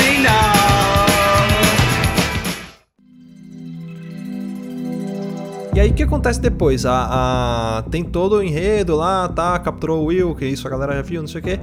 E aí, eis que tem a, vamos dizer assim, mais pra frente a batalha final, né? Que é a, a Eleven, ela consegue encontrar o Demogorgon lá na escola, junto com, com os meninos. Assustador, né? Escola, escola é assustador, né? Uhum. A escola deserta é, é meio assustador, né? Um clima meio. Lembrou muito a minha escola quando eu estudei. da quinta série até o terceiro colegial. Era bem assustadora a escola. Tinha as paredes pretas, sei lá, tipo um cinza bem escuro, sabe? Porra!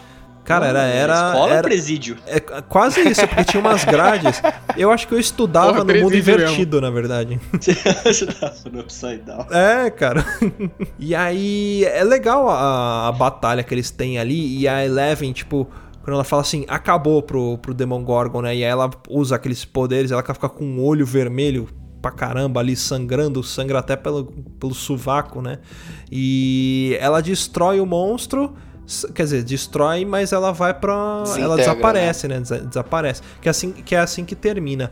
Mas o que eu achei legal, assim, da primeira temporada foi um palpite que eu tava tendo aqui comigo e que eu acho que meio que aconteceu na segunda, né? Que a gente vai entrar daqui a pouco. Eu achava que tinha mais de um Demogorgon. Eu também achava. Fala, não é possível que tenha um só, deve ter mais. E aí. Não, eu também- também fiquei com essa encerra e- sensação. é.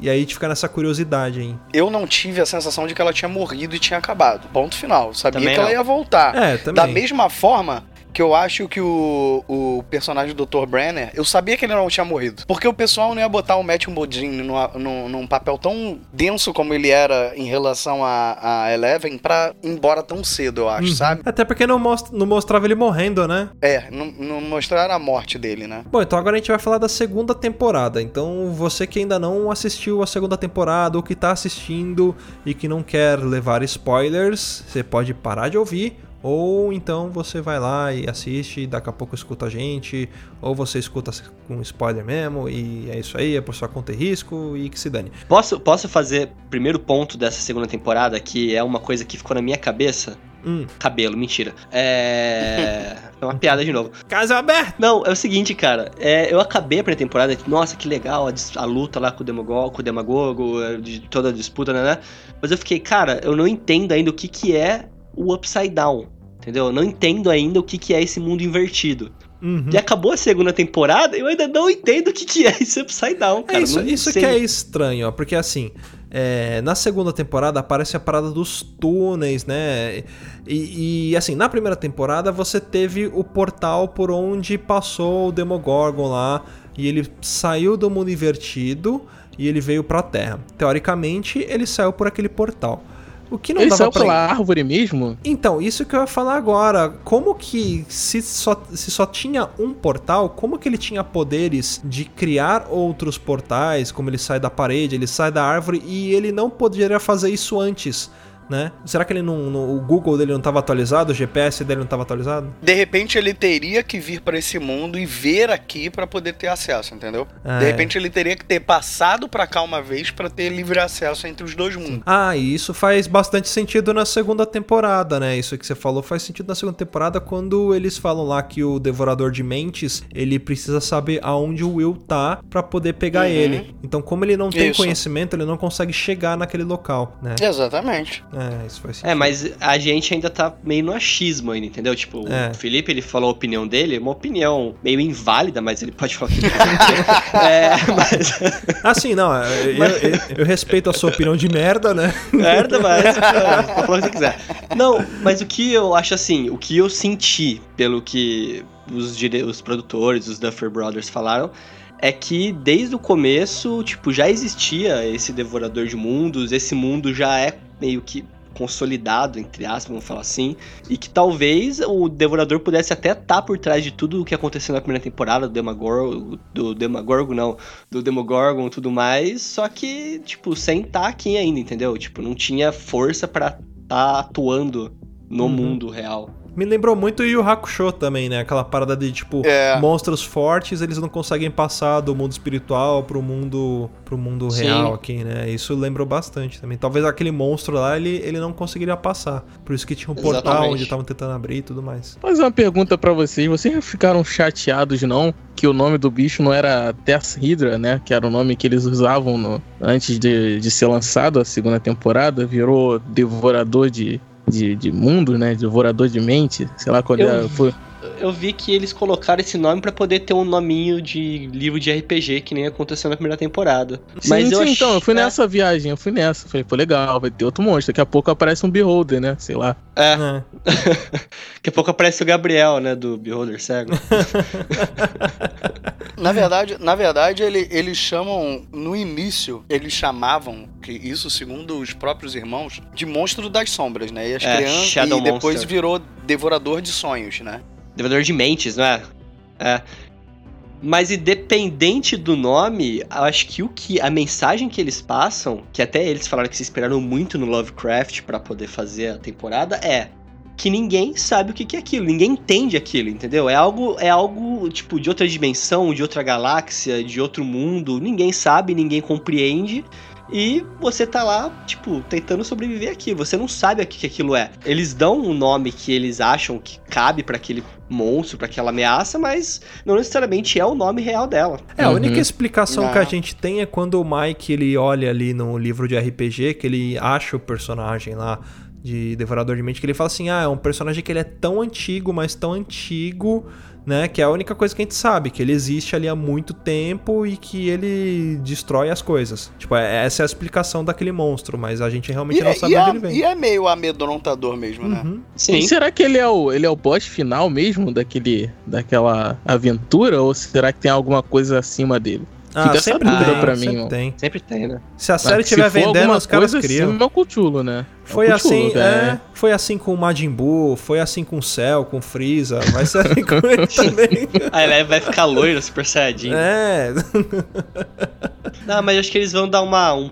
um subir de nível nesses, nessas ameaças. Eu vi até falar que pode ser que não, a terceira temporada não seja mais em Hawkins, seja em outra cidade maior, Uhum. às vezes até. É, é, até porque tem as outras crianças também, né? Você vê que a Eleven, ela encontra a irmã dela ali, que é, a- acho que, se não me engano, é o número A 3, Eight. né? É, a 8, oito. isso. é Oito, oito, oito. É 8, isso, é 8. Ela encontra a irmã dela ali, né? Que ela fala que é, que é a irmã dela. E é provável que tenha outras crianças. Talvez até o mundo invertido seja fruto de uma das crianças também. Pode ser. Sim, algo- Nossa, pode ser. maneiro, É. né, cara? Uma criança Imagina, que tipo, criou a criança o mundo número 1, invertido. um, sei lá. A criança número 1, um é, ela é o mundo invertido. Tipo, ela é. Caraca, Ela criou isso, né? Pode é, ser, né? sabe o que você tá me lembrando? Criança número 1, número 11, tá me lembrando a turma do bairro, cara. Porra, turma do bairro, Pode velho. Que desenho. É, lembra também um pouco de X-Men, né? A X-23 lá. Elas São crianças também. Que Isso, Tem esse, um esse episódio deles aí, que a, a Eleven contra a irmã, cara, aquilo ali ficou muito parecido com os Novos Mutantes. Uhum. Sei lá, fica com aquele clima Sim. de, sei lá, Novos Mutantes, os Morlocks. Ficou mesmo.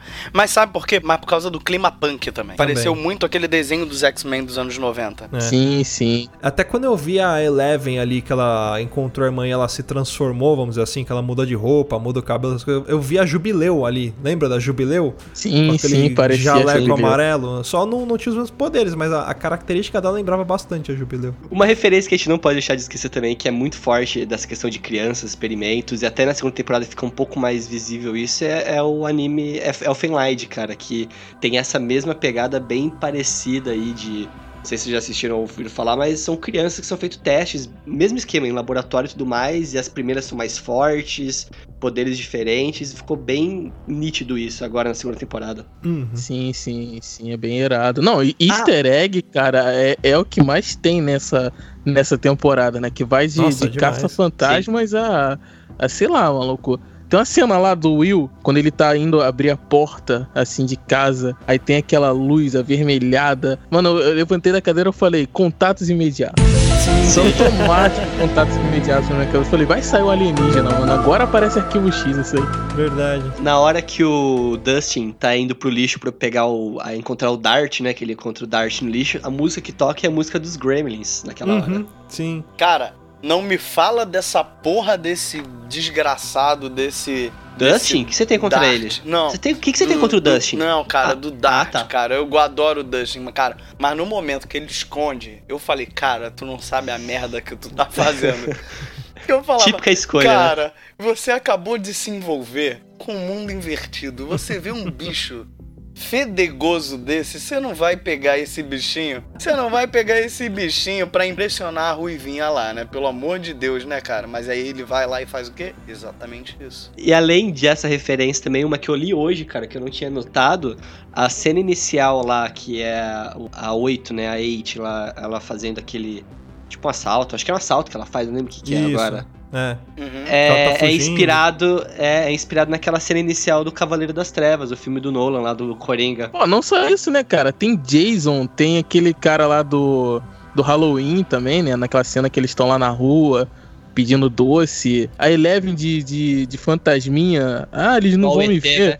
É ET. Eu falei, nossa, mano, é uma ode aquilo ali aos anos 80, mano. Na primeira temporada, ela é o ET naquela cena de bicicleta, né, cara? Sim, verdade. Ah, ela é o ET o filme todo, que eles estão querendo ajudar ela a encontrar a casa dela. Eu até achei naquela primeira, na primeira temporada, quando as vans estão indo e cercam eles, que ela ia fazer as crianças voarem, igual a cena do ET, né? Em vez de jogar a van pra cima, ela poderia fazer também uma Sim. parada e tocar até a musiquinha, né? Taran. Ah, mas ficou mais do caralho. Ah, mas é isso que o assim. ET ia fazer, mano. É, isso que eu ia fazer. Tem, tem uma quote aqui agora, é Ficou mais do caralho.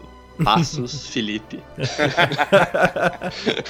Por falar em easter eggs também, o Felipe aí falou do, do Dart, o próprio nome do, do, do bicho, né? Do, do gerino é Dart, né? É, Em alusão meio que a Darth Vader, o... é o D'Artagnan. D'Artagnan. né? É, é, a D'Artagnan. Ah, é verdade, verdade, é D'Artagnan. Eu acho que ele olha um livro, alguma coisa que tá em cima, aqui perto, e tá escrito Os Três Mosqueteiros, né? Verdade, o chocolate. Isso. É o chocolate, né? Uhum. Não, e também, mas o, o- ele também faz uma, uma alusão lá do Guerra nas Estrelas, que ele fala assim, ah, porra, é porque, só porque o cara tá na, na Estrela da Morte não significa que, ele, que eles são maus, né? Ah, o próprio, o próprio Mike, quando ele tem uma hora que ele tá tentando falar com a Eleven lá, e ele tá com uma Millennium Falcon brincando. É muita, é muita referência, cara, é um show de Uma, referência. uma, uma que eu lembrei agora também. Lembrei não, que eu tô lendo aqui agora, tô tentando parecer que eu, tô, que eu sou esperto. É, uma que eu, que eu vi também é da festa fantasia da Nancy e do, do Steve que eles vão. Eles vão com uma fantasia que é do Tom Cruise em Negócio Arriscado. É um filme que o Tom Cruise e uma outra atriz que. Whatever também. Então, eles estão com a mesma roupa daquele filme. E na primeira temporada, o Steve ele fala que ele é meio parecido com o ator daquele filme Negócio Arriscado. Uhum, verdade. Que ele até fala do cabelo dele, não sei o quê. Isso. Porque na época o Tom Cruise não era tão conhecido. É. Era bem começão de carreira. Por isso que ele não fala o Tom Cruise, ele fala o cara do filme e tal. É. Uhum, verdade. Não, tinha até punk, né? A levada da breca lá, o gordinho lá naquele ah, episódio. verdade. Isso é muito É a irmã legal, cara. perdida. Eu falei, nossa, velho, isso é punk mesmo. Eu falei, não, vai É. estar vai tá, é, vai tá assim, né? Com aquela aquele embaçamento né, que eles fazem de. Tipo assim, é uma imagem de uma série legendada, né? Quer dizer, na língua americana, e aí eles dão aquela. Tipo assim, abafada, assim, pra gente não Uhum. ouvir que tá em, em inglês. Não, cara, era um episódio da Punk mesmo. Uhum. É tipo SBT, com a dublagem da SBT. Eu falei, nossa. Arthur Bicudo, né? Arthur Bicudo. Eu falei, nossa. Passa, Arthur. E os comerciais que passavam também, né? Quando eles estão assistindo alguma coisa na televisão, passavam um comercial, são comerciais reais também, né? Comerciais antigos. Não sei se vocês repararam nisso. Sempre que mostra alguém vendo TV e passa alguma coisa que dá o foco na televisão, tá passando um comercial bem antigo.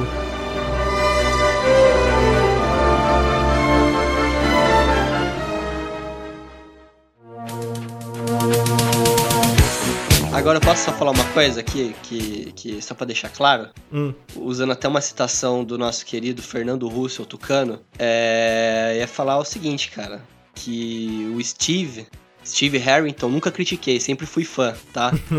É, Porra, cara, que personagem foda, cara. Eu quero ser o Steve quando eu crescer. Eu achei legal ele ensinando o Dustin a pentear o cabelo. Não, ele é muito foda, cara. Ele vira um personagem, tipo, tipo, meio antagonista na primeira temporada pra um cara que você, tipo, gosta dele pra caramba, cara. Eu, eu no final da, da temporada, eu falei, pô, esse cara é gente boa, ele não é escroto, ele não é escrotinho, ele gosta das crianças, ele gosta de estar junto, ele gosta da Nancy, mesmo ela sendo uma filha da puta, ele gosta de, tipo, ele é gente boa pra caramba. Sim, ele só não tava compreendendo o que tava acontecendo no momento ali. É, mas Pô, ele é como não, cara? Ele deu, deu uma paulada lá no Demagogo Não, lá. digo, digo antes, antes disso. Porque ele vê a Nancy com o Jonathan lá, rolam ciúmes, não sei o que, só que ele não sabe ainda que existe o mundo invertido. né? Não. Ali que ele tá. tá Mas, meio- mas, mas o que deu dozinha dele é que no final ele fala: ah, vai lá ficar aquele filho da puta lá, deixa eu aqui sozinho.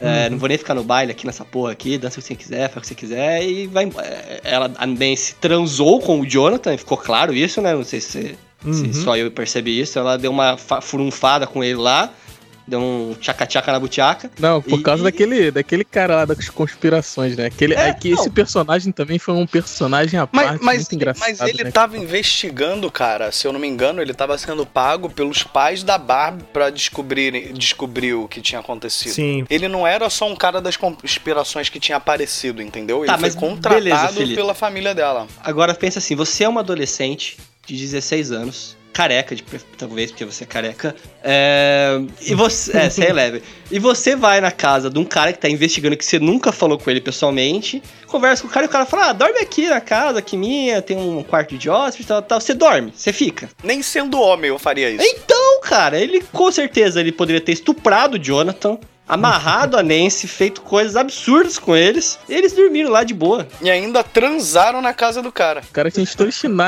no- na geladeira, né? Eu, eu fiquei. Sabe o que eu fiquei na sensação? O episódio O Espião. Eu jurava que quando aquele cara puxou aquela, aquela garrafa de Stolichnaya, eu falei, mano, esse cara é russo. Esse cara é soviético, mano. Porque nenhum americano naquela época vai puxar uma garrafa de Stolichnaya sem ter ido na Rússia. Impossível. Aquilo não saía da Rússia nem a pau. A Stolichnaya só foi ser liberada pro mundo em 1991.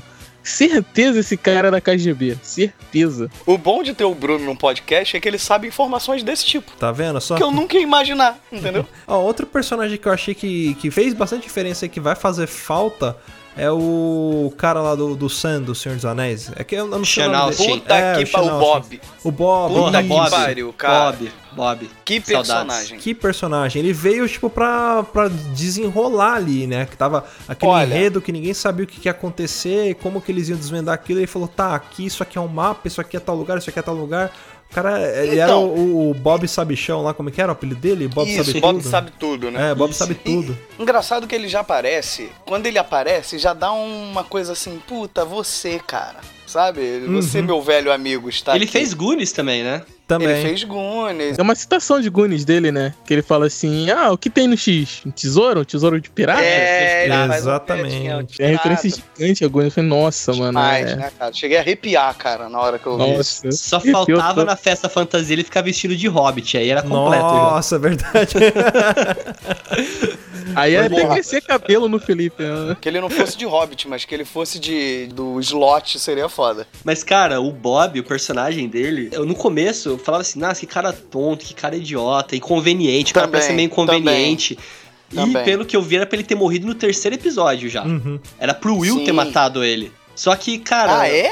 É, era Isso pro Will ter ma- o. Will possuído ia matar ele. Só que o ator, o Puta, Sean Austin, ia tava ser tão muito bem. escroto, né? É, tava Isso, tão cara. bem e começaram a desenvolver o personagem, cara. E no final, ele, tipo, se achava, tipo, ah, eu sou um herói, eu sou foda, eu sou legal, eu sou sabichão. Ah, eu não e queria no final que ele, ele era morresse, cara. mesmo, cara. Não, mas no Uhum. final ele era mesmo. Ele foi o cara que ajudou. Sem ele, estava todo mundo morto. Pô, o cara Ah. sabia pra- programar em Basic, mano. Isso que eu ia É, falar, cara. cara. foi uma coisa que, que eu gostei do personagem dele, que a hora que mostra a tela do computador, realmente tá programado em Basic ali, não é aqueles monte de código aleatório e Não, o- e, um cara é. batendo no computador as teclas bem rapidinho, sabe? Aquela cena clássica de, de programador de filme, fica. tru, tru, tru, tru, tru, e aí desce uma porrada de código verde. Não, cara, era Basic que tinha na tela ali mesmo. Era basic. Eu falei, nossa, ele fez parabéns. um código, ele fez um código que era de quebra de password ali. Não sei se, se a galera reparou, mas era um loop. Nesse loop ele ia varrendo até quebrar o password. Aí quando quebrava o password, aí ele entrava no sistema lá e fazia o que tinha que fazer lá por comando de tipo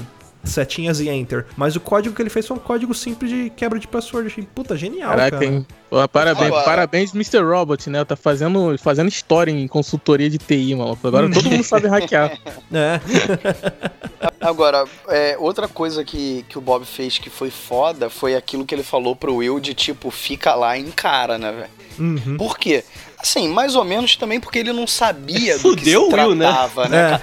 É, mas assim, fudeu, fudeu, mas não foi intencional, porque ele não sabia do que se Isso. tratava, cara. Pra ele era, tipo, sei lá, um, Um sonho. sonho, um pesadelo, exato. Entendeu? Por quê? Porque a, a, a própria Joyce, a mãe do, do Will, nunca tinha comentado isso com ele. Nada do que aconteceu, né? Essa história foi abafada fortemente na cidade ali por quem tava envolvido. Aquela cena que o, Will para e começa a encarar, falei, velho, corre que vai dar merda, cara. Não, que cena desesperadora, cara. Aquela, aquela porra daquele ser entrando. Nossa, A ali torre daquele ser? dele, cara. Puta que pariu. E eu tive um pouco de. Eu tive um pouco de receio quando eu vi aquela fumaça, cara. Porque os caras usaram o mesmo efeito do After Effects ali do, da fumaça do Lost. Eu falei, ih, Nossa, eu ia falar isso agora. Eu vi Lost. aquilo e falei, mano, vai virar Lost, vai virar Lost. Mas graças a Deus fizeram Já uma coisa pensou muito se começa a legal. aparecer? Esse é o Mr. Echo de, de dentro da fumaça ali.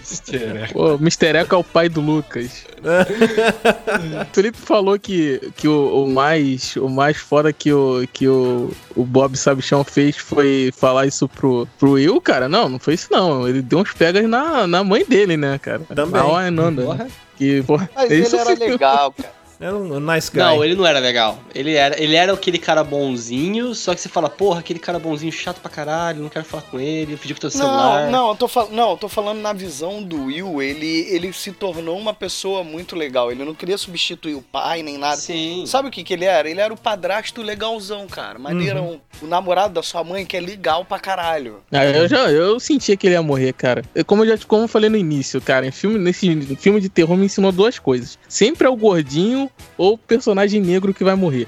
Sempre. E o negro é principal, né? Então. É. É, é, é, não, se, não, é assim, se tiverem dois personagens negros e um não for o principal, ele vai morrer. E se tiver Não, um gordinho eu- negro, aí ele morre da forma pior ainda. Eu, eu temi pela vida do Steve, cara. Duas vezes na, na, na temporada. A primeira é quando eles fazem aquele plano lá. Que eu falei assim, eu cara, falei assim, achei não, que eu falei assim, ó. nessa segunda, hein? Eles estão fazendo o cara ficar tão legal, tão gente boa, ajudando o Caraca, Dustin. Mesma coisa que eu pensei, cara. eu falei, ah, vou matar ele. Tem- eu lembrei de um personagem agora também que a gente não falou, uma, uma adição essa temporada que foi muito importante também. Hum. Foram os dentes do Dustin, que agora ele tem dente. Verdade. Dente de porcelana.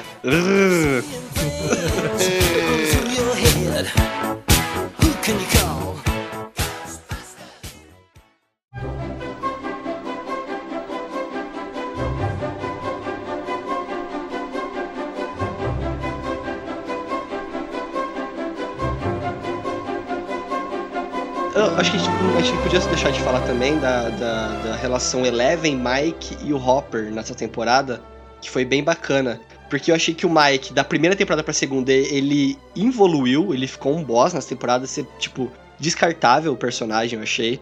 Ele Sim. fica só naquele, naquela sofrência, ouvindo o Pablo da Rocha embaixo do cobertor. Eu achei chato. É porque, é porque tiraram o destaque dele, cara. Ele não é. É. mais o personagem destacado nessa temporada. A Eleven, a Eleven, eu senti que ela tava meio contida, a personagem, sabe? Na primeira temporada ela fez acontecer, e na segunda ela tava contida, tipo, ela queria fazer mais e deram uma cortada nela. Pela própria história da personagem. É, isso pela história, pelo próprio Hopper, né? Que não deixava ela sair, né? É. E aí tem o momento que ela estoura, né? dois. Quando ela estoura na casa ali, que ela dá aquele chilique psíquico dela que explode tudo, que é onde ela se liberta e se rebela, né? Acho- A parte do xerife que eu achei interessante em relação a Eleven é esse desejo de paternidade com ela e ao mesmo tempo esse medo dele, tipo, de tentar às vezes perder de novo, entendeu? Que nem ele perdeu a filha dele. Mas eu achei que foi muito legal a relação e a conclusão, né? Tipo, eles fecharem isso com ele realmente assim, não, beleza, eu vou cuidar de você, eu vou ser, entre aspas, seu pai ali pra frente. Né, isso foi bacana também. Não, aquela, aquela cena lá, da, seguindo a- em termos de, de relação, aquela cena lá que a, a Eleven descobre o que aconteceu com a, com a mãe dela, né? Aquelas, aquelas falas soltas, né? Que a, que a mãe dela fica falando lá na cadeira. Quando aquilo faz sentido, né, cara? Aquilo, Uhum. pô, assim, não vou mentir, não. Chegou a me arrepiar, mano. Tu vê que a mulher não tá maluca. A mulher, tipo, Ela tá passando uma bugou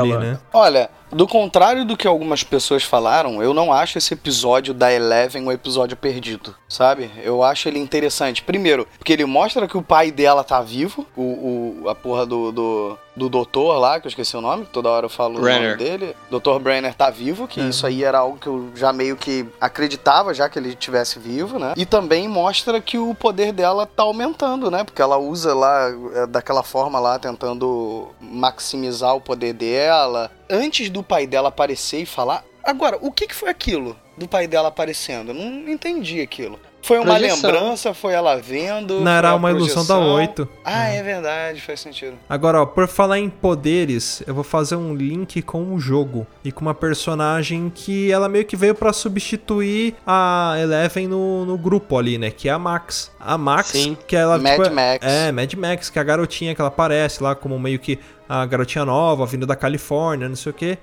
Né? Um personagem completamente diferente. Só que pra quem jogou o jogo, que é o jogo que saiu pra mobile, né? Você que ainda não baixou, vale a pena, porque ele lembra muito aquele joguinho do Patati Max, sabe? Nossa, mano. do pô, Super agora Nintendo. eu tô, Você falou desse jogo, só um adendo, cara, me bateu uma, uma bad agora. Porque no dia que eu baixei esse jogo, meu celular morreu, cara. Putz. Caraca, meu, eu baixei o jogo, eu falei, quando acordar, né, vou como, né, vou jogar. E cadê? Cadê o telefone? Morreu, maluco. Eu falei, nossa, isso é coisa, coisa estranha mesmo. Coisa estranha. E aí, essa personagem, você, você tem todo o grupo ali das crianças, você tem o Hopper e você tem a Nancy como personagem pra você jogar. E aí é no mesmo esquema do Pateta e Max ali, você vai trocando de personagem, cada personagem tem a sua função, e quando você libera a Max pra você jogar, acontece uma coisa bacana, cara, ela tem poderes psíquicos semelhantes ao da 11. E aí eu acho que ela também pode ser uma criança, vamos dizer assim, superdotada, que tenha poderes. Só que ainda não foi mostrado isso. No início, quando eles apareceram, eu achei que eles dois fossem dois, inclusive o Billy, eu achei que eles dois fossem duas crianças de experimento e que tivessem ali escondidas, não sei. Eles estão aqui porque eles não falam de pai e toda hora ele falava assim: "Eu não sou teu irmão". Eu falava: "Porra, será que eles estão fingindo que são irmãos?", sabe? Eu, eu viajei foda, cara. Eu- será que eu tô certo ou eu tô errado? Ou na próxima temporada se eu tiver certo, eu vou falar: "Caralho, que cagada", porque eu viajei Olha, e é Felipe, isso que eu acho mesmo, cara. puxando seu histórico de decisões, acho que você tá errado. Pronto, lá vem. Lá vem ele. Você vai ser refutado. Não, é, é aquele o Jason lá, né? Que eu não, não vou conseguir chamar o cara pelo nome agora. Ele é o Jason. Jason, Jason lá do Power Ranger. O Billy. Essa lembra que do Billy é o outro. É o Ranger É Azul. que fica tão errado, cara, chamar o cara de, de Billy. Pô, o cara é o Ranger Vermelho. O Billy lá, ele. Quando ele fala assim pra, pra Mad Max, ó, não quero que você se misture com essa gente. Ele- Assim, ficou meio que. Não sei, eu entendi né? que pareceu. É, ficou vago. Que Tipo, assim. eles, os, os trouxas. É. Não, na verdade não foi isso. Ele, ele, ele tava falando diretamente do Lucas, entende? Ele não tava falando assim da, da, da molecada. Ele tava falando do Sério, Lucas. cara? Eu- é sério isso? Porque eu não vi dessa, eu não vi, eu juro que eu não vi dessa maneira, cara. Sim, ficou meio Eu que juro, entendido assim, que ele, é- ele era meio, meio um racista babaca, sabe? É, eu ficou também meio tive, assim, eu tive essa percepção também. Eu tive essa Principalmente percepção por dele ser, também. por ser anos 80, né? Era uma época que isso era, Não. era bem forte, né? Não, com certeza, pode ser sim, não. Eu tô falando que eu não vi dessa maneira, eu não olhei com esses olhos, Ah, sim. entendeu? Porque Sabe assim, coisa? até no final, cara, ele foi direto no Lucas. Uhum. Ele não foi na- no- nos outros moleques, ele foi direto no Lucas. Ah, então vou quebrar alguém aqui.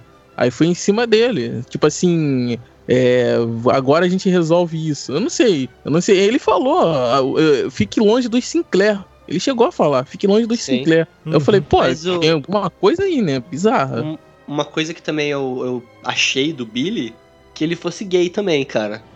Eu que achei o- também, cara. O jeito que ele se dirige pro Steve, tipo, ah, você é um Dentro cara bonito, chuveiro. você é um cara assim. Sim. Aquela hora eu ba- achei que eles fossem É. ele fosse tentar dar um beijo nele, sabia? Não, um beijo, chuveiro. pega no pau do Juro, cara no juro. banheiro. Eu falei, mano, é Netflix, né, cara? Daqui a pouco acontece essas porra. Não, mas assim, eu achei, cara. Sense8 tá aí, né? Sense8 tá aí pra, pra, né? Exato, mas eu achei mesmo. Eu achei que ele fosse É, eu achei E também. quer dizer, nada faz com que isso não possa acontecer, né? E ser revelado que ele é um gay incubado, né? Pode eu também ser. acho Anos que ele 80, pode ser né? meio É enrustido outra por causa do pai dele. O pai dele Pô, bem exato. autoritário e tal. Ele, se também, ele é. usa essa fachada pra poder tentar aparecer Entendeu? A fortão. falta- O pai dele meio militar ali. Exato. Até mesmo a Então, hora que ele assim, tá apanhando do Steve também, ele fica dando risada, fica debochando, entendeu? Tipo, acho que ele é bem malucão e às vezes ele tá com um conflito na cabeça dele também. Na verdade, seria interessante levar pra esse lado, hein, cara? Sim. Verdade. Eu acho que vai É ser. bizarro aquela cena, né? O cara tomando porrada, tomou. Tomou lá um diazepam lá no, no level extremo lá e ficou, e ficou rindo, mano. Eu Falei, nossa, o cara é Não, piroquinho o das ideias. Steve, o Steve, na hora que ele desviou do primeiro soco e acertou, eu falei, ah, o Steve é foda, eu quero ser que nem o Steve quando crescer, pá. Aí quando o Steve começou a ser massacrado, e o melhor é o Dust, depois ele falou assim, cara, você tá bem, não coloca a mão no olho, você levou uma surra, você foi dizimado, mas você tá o bem. Dante é muito bom, né? Você foi bem, você foi bem, cara. Mas aí, cara, por favor, que não matem agora mais o, o Steve, cara. Porque Porra, eu gosto não. dele, cara. eu gosto do Steve pra mais. caralho. Eu odeio o Jonathan e gosto de Steve agora.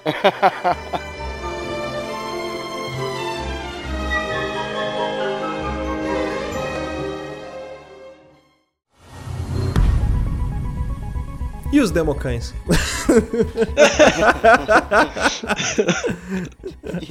E, e Se esse você tivesse- tempo? Vai chover? né? Vai chover. E o E os democães? Não, o legal é Dart, que a né, evolução. cara? não, a evolução que é assim, né? O, o- quando o Dustin acha o Dart, né? Você fala, pô, parece um girininho. Tem até o nome do episódio que achei que é girino, eu acho, né? Uhum. É, uma, ele busca, né?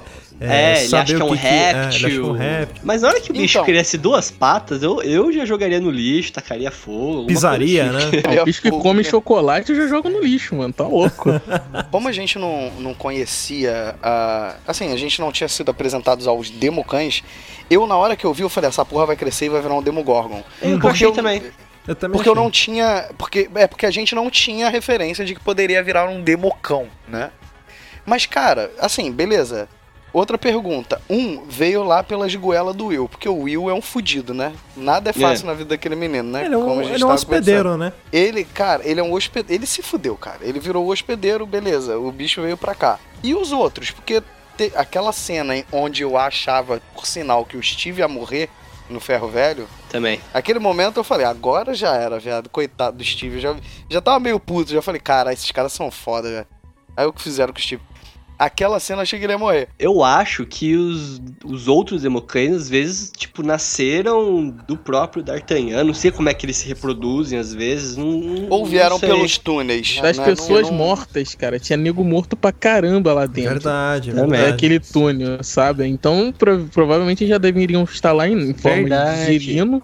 E aí, mano, brotou igual, sei lá, mano, chuchu na serra, sacou? E eu não duvido que na- eles fossem evoluir até virar um Demogorgon. Puta, Pode mas se ser, aquilo tudo que tá ser. lá vira É. Demogorgon, acabou, não tem terceira temporada, né? É. Ah, então, eu acho que às vezes o último estágio de evolução dele, ou o próximo estágio, poderia ser esse. A gente não sabe, né? Ele, como ele tá evoluindo rápido e as coisas acontecendo tão rápido na série também. No final, acho que poderia ter, né? Eles evoluindo pra Demogorgons e as outras crianças aparecendo, eles fazerem tipo uma batalha, meio estilo Mutantes da Record. Ia ficar foda pra caralho. vai ficar- é, Então, porra, maravilhoso. Então, até voltando ao assunto, porque a gente tá falando Demogorgon, o- o- os caras que criaram a série, os irmãos, eles até falaram isso, que eles falaram que o Demogorgon na primeira temporada, ele não era o vilãozão, né? Ele era, como Era só eu um posso aviso, dizer, né? ele era um, é, ele era como se fosse um tubarão. entendeu? A Mensageiro. definição deles é essa. É, ele era, não, ele era um tubarão, ele agia por instinto, entendeu? Uhum. E é diferente do, como é que é o nome do bicho? Devorador de mentes. do Devorador de Mente, né? Que o Devorador de Mente, no caso, ele comanda tudo. Parece que tudo é ele, né? Uhum. Parece Ele que o mundo invertido. Parece que o mundo invertido é ele. Sim, até Entendeu? o Ele é a aspecto definição. dele, né? Aquele monstro gigante, que ele parece, na verdade, um cara que tá controlando umas marionetes ali, né? Aquele É. Sim, bicho né? gigante ali em cima da Caraca, cidade. verdade, eu não tinha analisado dessa maneira, é cara. como verdade. se ele controlasse umas marionetes ali. A Impressão que dá é essa, né? É verdade, falou isso agora, é verdade. Mas na hora que o portal, eles estão tentando fechar o portal, bem no final, a Eleven fechando o portal lá, usando o poder máximo dela lá, aquela Super Saiyajin 3 dela, Fênix Negra dela. É... Aquele bicho não é o, o Devorador de Mentes, né? É um outro bicho que tá aparecendo ali no portal, né? Que tá Não, tentando Independence Day, né? Independence Day. É parecer, Não, né? parecia. Cabeçudo. É, na verdade eu não consegui identificar, cara, Não, se eu era acho- o mesmo bicho não, ou não. eu acho que era o mesmo bicho sim, só que ali ele tava Só que no... ele tava lá É, no- ele tava lá no... no Upside Down. no- é, no mundo invertido e ele não Uhum. conseguiria É, passar pro entendi. mundo real. Que é aquele que cai naquilo que eu falei, meio estilo Yu Hakusho. Ele é um, como se fosse um yokai muito forte que ele não consegue passar pro mundo terráqueo. Uhum. Poderia ser a forma real dele, né? Exatamente. Sim. Que né, ele tem a forma de sombra lá na, na União Soviética, né? Que vocês falam em mundo invertido, só vem aquela coisa da Reversal Rússia, né? Só vem isso na minha cabeça, sabe? Na União Soviética você não possui o bicho, o bicho possui você. Só vem isso. Você não, você não monta o cavalo, o cavalo te monta. É, É. vem isso na minha cabeça. Fala em mundo invertido, só vem isso, União Soviética. E então parece que o bicho, cara, ali ele tava na forma suprema dele, sabe? Uhum. É que eu não sei, eu não sei vocês, eu vi olhos ali. Quando ele dá aquela, aquela virada assim, dá pra ver uns olhão gigantes e tal. Você viu os olhos do Bilu? Eu imaginei, né, a Eleven chegando aí no, no portal lá pra detonar ele. Aí de repente ele põe a cabecinha pra fora. Cinco passos, cinco passos pra trás. Só que vim buscar conhecimento. Coitado do bicho, apanhou à toa, mano. Ele trouxe amor, bate no bicho.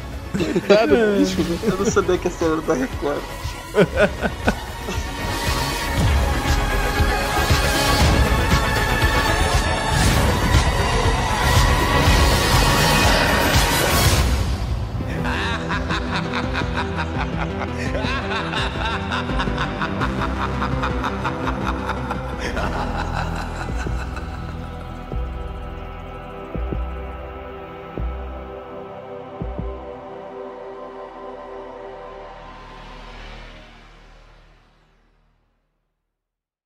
Mas uma, uma referência que a gente não pode deixar de, de, de citar de Stranger Things, cara, é um anime que é o.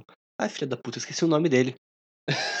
Difícil, diferente esse, eu nunca Não, vi. pera aí, pera aí. Achei o nome maneiro. Caralho, ah, filha caralho, da puta, peraí. eu esqueci o nome dele. Em japonês, É, como Mas em é japonês- português ou em Em inglês? japonês fica Boku no Pico.